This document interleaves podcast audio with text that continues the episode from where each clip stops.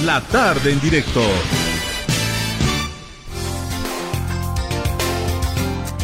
Bien, hoy día vimos imágenes de lo que pasó en eh, Tipuani, una inundación. Hay muchas casas que han quedado inutilizadas por una especie de riada porque se derrumbaron dos muros de contención y ahí eh, la lluvia causó estragos. También hemos recibido noticias desde Trinidad, una lluvia muy fuerte que ha causado algunos problemas. En fin, estamos en contacto con el viceministro de Defensa Civil, don Juan Carlos Calvimontes, a quien le damos las buenas tardes. Viceministro, eh, ¿cuál es el balance, el panorama que tenemos en este momento con este tipo de desastres en el país? Eh, buenas tardes, José Luis. Saludo muy cordial a través tuyo eh, a todo el pueblo boliviano. Efectivamente, tú lo has manifestado. Este, entre el fin de semana y el día lunes han habido algunos eventos que han afectado a algunos departamentos. En el fin de semana en Cochabamba, en el municipio de Cercado, hubo igual la afectación de algunas viviendas producto de las intensas lluvias que han caído fueron afectadas dos viviendas. Lamentablemente, en algunos lugares se construyen viviendas clandestinas que invaden algunas áreas verdes. Y en el caso de Cochabamba sucedió esto de manera que el agua que corre por las calles inundó justamente estas dos viviendas. Sin embargo, el gobierno municipal de Cercado ya tiene este, la situación bajo control y estamos haciendo las evaluaciones respectivas. En el caso de Trinidad, efectivamente, también ha caído intensas lluvias, ha inundado algunos barrios de Trinidad. Tú, tú conocerás que Trinidad tiene un, un, problema como se presenta en la mayor parte de las, de las ciudades eh, capitales, que cuando llueven intensamente, eh, las bocas de tormenta, eh, colapsan y entonces no hay por dónde fluye el agua. Sin embargo, también estamos en un proceso de evaluación, no ha sido tampoco daño de magnitud. Lo que sí nos preocupa en este momento es lo que ha sucedido en Tijuani. Tú también ya lo narrabas, dos muros de contención que protegían a este municipio han colapsado producto de la intensa lluvia y la crecida del río. Han afectado casi la mitad del pueblo, hay muchísimas viviendas afectadas, algunas han colapsado de forma inmediata, otras están, están siendo ya inhabitables, pero en algunos casos, José Luis, la gente no quiere abandonar sus casas porque esta mañana han encontrado ya a los dueños de lo ajeno, ya han ingresado a algunas viviendas, ya han empezado el saqueo. Lamentablemente esto no, no, no se puede evitar. En ese sentido, esta mañana, a primeras horas, el presidente Lucho nos instruyó tomar acciones inmediatas. El Ministerio de Defensa ha tomado tres acciones rápidas. La primera, movilizar efectivos militares eh, del Comando Conjunto de Respuesta a Eventos Adversos para que puedan llegar a la zona y coadyuvar con la evacuación de la gente. Si hay necesidad de hacer algunos rescates, tenemos que hacerlo, pero fundamentalmente también para dar seguridad en la población, porque en este tipo de situaciones siempre aparecen los dueños de lo ajeno. Asimismo, en esta misma línea, el Ministerio de Gobierno ha instruido la movilización de la policía, también los bomberos de la policía ya se han desplazado a la zona. La segunda medida que estamos tomando como defensa es enviar la ayuda humanitaria. Hemos terminado en este momento justamente de despachar y entregarle al alcalde eh, para 400 familias 13.21 toneladas de ayuda humanitaria que tienen una inversión de 199.502 bolivianos. Se ha enviado alimentos, eh, herramientas, colchones, frazadas, kit de primeros auxilios, botas de goma, ponchillos de goma y ropa de abrigo para adultos, para menores, para que puedan coadyuvar en esta primera etapa de la asistencia humanitaria. Asimismo, estamos a la espera que mejoren las condiciones climatológicas para que pueda ingresar un helicóptero y pueda apoyar también en todas las tareas que sea necesario desarrollar en este municipio. El Viceministerio de Defensa Civil ha enviado ya al coronel Torrico, que es el director general de emergencia y auxilio del Viceministerio de Defensa Civil, para que él pueda dirigirse a la zona y conjuntamente el municipio puedan dirigir todas las operaciones que se vayan a desarrollar de aquí para adelante. Viceministro, usted dice hemos enviado kits, eh, ayuda para 400 familias. ¿Son 400 las familias que se han damnificado en Tipuani? Todavía no tenemos una cuantificación oficial, José Luis, pero el reporte preliminar del alcalde nos dice que puede ser entre 400 y 500. Como se trata de una primera ayuda, hemos optado por enviar para 400 familias. Pero esta es una primera ayuda, es decir, la respuesta inmediata. Si hay necesidad más adelante, una vez que se vayan cuantificando las cosas, de seguir enviando ayuda, estamos en condiciones de seguir asistiendo. ¿Y viviendas que se hayan dañado, inutilizado o inundado? ¿Cuántas, eh, viceministro? Alrededor, alrededor de 50 nos han dicho y han colapsado más de seis, más de seis viviendas de manera que estos son datos preliminares, estamos hablando todavía de un primer reporte. Sin embargo, en el tema de la vivienda, José Luis, nosotros tenemos un procedimiento. Una vez que pasa la emergencia, la Agencia Estatal de Vivienda ingresa a la zona y hace una evaluación de las viviendas que han colapsado para que dentro de un plan que se ejecuta sea la reposición total de la misma en el marco siempre del programa que tenemos de reposición de las viviendas producto de cualquier tipo de desastre que se presente en el país.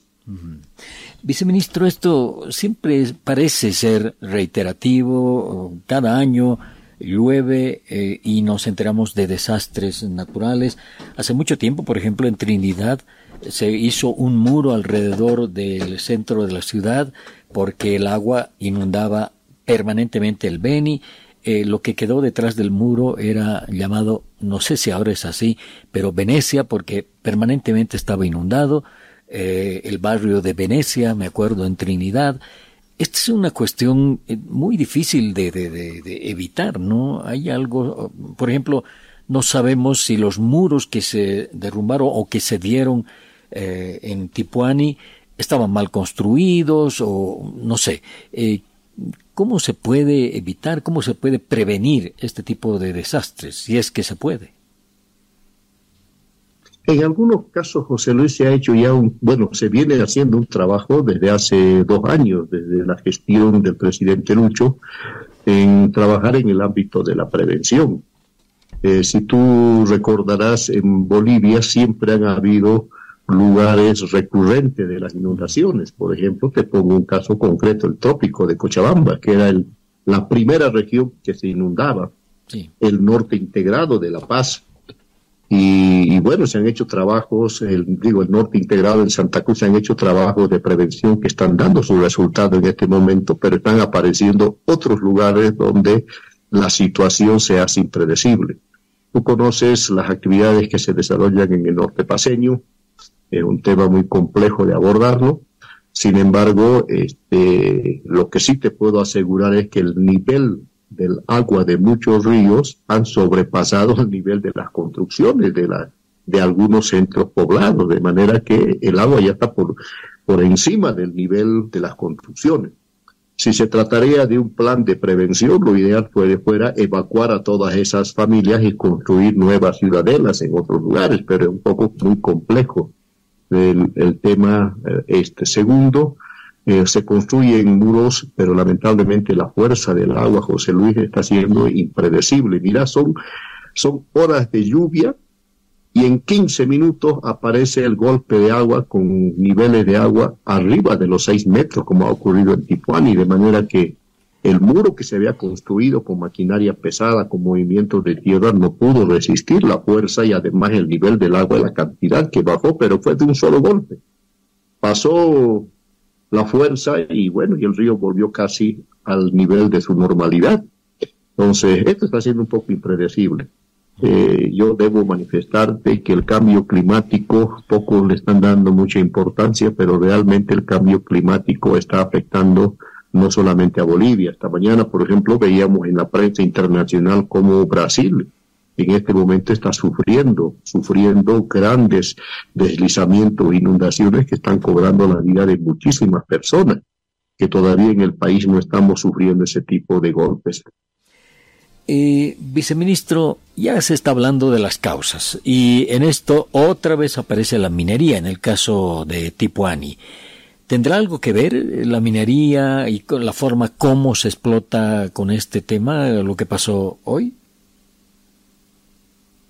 Bueno, nosotros hemos, hemos enviado al coronel Torrico, al director nacional de emergencia y auxilio del viceministerio de Defensa Civil, justamente para que vaya a hacer una evaluación de las causas que han originado este desastre. No se descarta, usted sabe que una de las principales actividades está relacionada con la minería en, en toda esta región. Eh, sin embargo, este, no quiero adelantar ningún criterio hasta en tanto no tengamos un informe oficial para determinar este, cuáles han sido las causas de la misma. En todo caso, este, lo más importante, y dentro del marco de la ley 602, José Luis, a Defensa Civil le da la tarea de la asistencia, ¿no? de forma inmediata la asistencia humanitaria, la coadyuvar en todo lo que significa las emergencias y además trabajar posteriormente en un plan de recuperación o lo que llamamos nosotros los planes post-evento. Mm.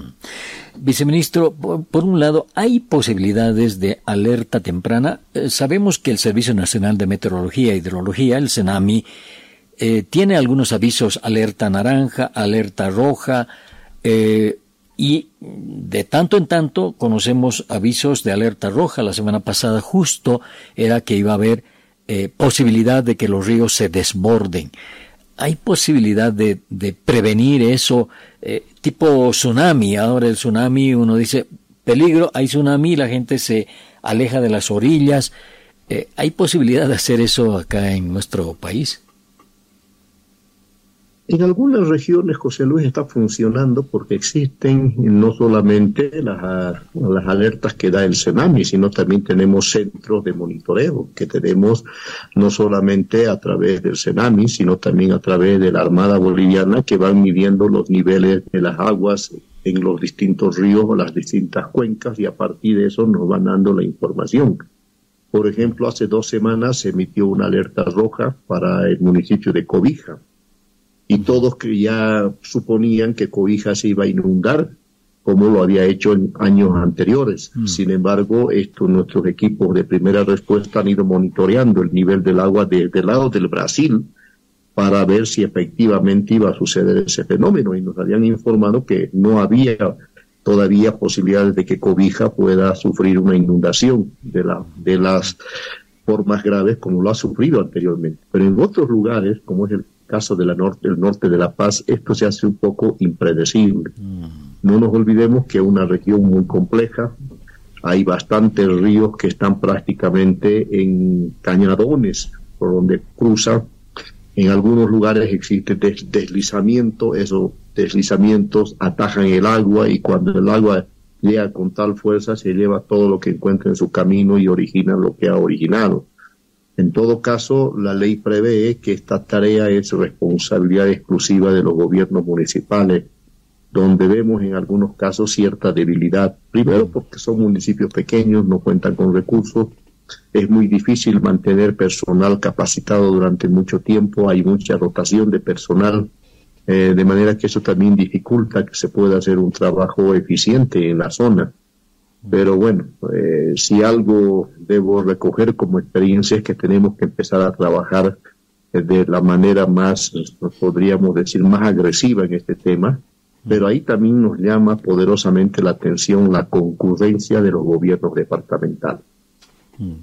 Parece que ante la respuesta rápida que hace el gobierno, los gobiernos departamentales medio que se hacen a un lado y ven de palco todo lo que está sucediendo, porque la responsabilidad al final la terminamos asumiendo el gobierno municipal y por nuestra responsabilidad como Estado el nivel central. Mm. Eso ocurre en varios departamentos, ¿no? Eh, figura el gobierno el municipio, pero las gobernaciones brillan por su ausencia. ¿Será que, bueno, como ya lo están haciendo, nosotros eh, colaboramos, pero más o menos, ¿no? Ahí debería, en mi criterio, José Luis, hacerse una campaña de sensibilización a los gobiernos departamentales. Es como en una familia, ¿no es verdad? El hijo es el gobierno municipal, el papá es el gobernador y el abuelo es el nivel central. Mm. Como sucede en algunas familias, el papá abandona al hijo y lo da y le deja la responsabilidad al abuelo y es el abuelo el que tiene que cargar con toda la responsabilidad del nieto durante muchísimo tiempo. Entonces, eh, parece, yo tengo la impresión que al ver que el nivel central reacciona rápidamente, el nivel departamental se queda con los brazos cruzados y, y bueno, y como no hay una no hay una presión social y no hay una presión de los medios para que reaccionen, bueno, ellos se quedan tranquilos y dejan que esto pase y bueno, y esto se va replicando. Mm. Lo más triste es el Departamento de la Paz. Hemos estado en muchísimos eventos y hemos visto poca, poca reacción del nivel departamental para atender este tipo de situación. Mm. Viceministro, en el tema de reubicar poblaciones, creo que le escuché decir ahora que se podría pensar en un plan para reubicar poblaciones, quitarlas de las orillas, por ejemplo, un poquito, moverlas. ¿Eso es posible hacer en, en nuestro país? Mire, en algunos lugares eh, se han hecho trabajos de reubicación de centros poblados lamentablemente en nuestro país no, primero que no existe una idiosincrasia de, de, ver el verdadero peligro y asumir, digamos, la responsabilidad de apoyar este tipo de iniciativas. Si usted va por el norte de La Paz y pregunta a los expertos, todos van, vamos a coincidir en que el nivel del agua o el nivel de la base del río está por encima un metro hasta dos metros por encima del nivel de los centros poblados. O sea, mm. en esta región es casi inminente que van a haber todos los años con mayor intensidad o con menor intensidad van a haber inundaciones. Mm. Incluso algunas viviendas están construidas para eso.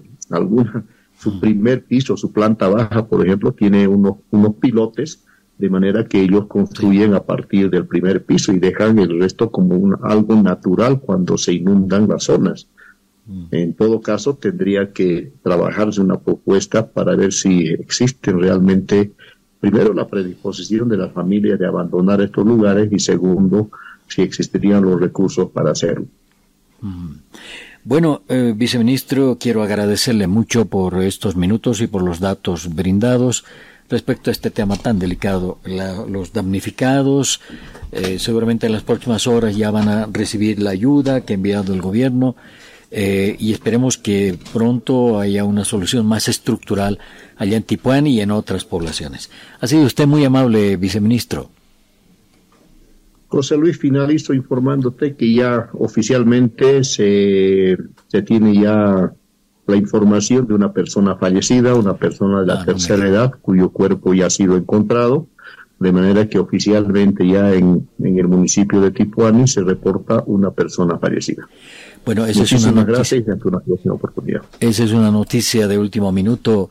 Eh, es una persona de la tercera edad. Eh, ¿El informe les llega así, viceministro?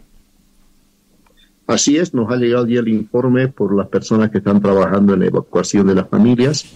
Este, la persona no, no tuvo tiempo de abandonar su domicilio, lamentablemente fue alcanzado por el golpe de agua, de manera que esta persona falleció justamente en eh, producto de la inundación de su domicilio. Ya eso es una noticia oficial. Hemos recibido hace unos minutos el reporte del gobierno municipal de, de Tijuana. Bueno, viceministro, ahora sí le agradezco y le agradezco por el dato último que nos ha brindado. Qué lástima. Muchas gracias. Muchas gracias a usted y hasta una próxima oportunidad. El viceministro de Defensa Civil, Juan Carlos Calvimontes, nos acaba de comunicar que hay una persona fallecida en la inundación en el municipio de Tipuani. Dice que estaba en la vivienda, no ha podido desalojar y murió en su vivienda.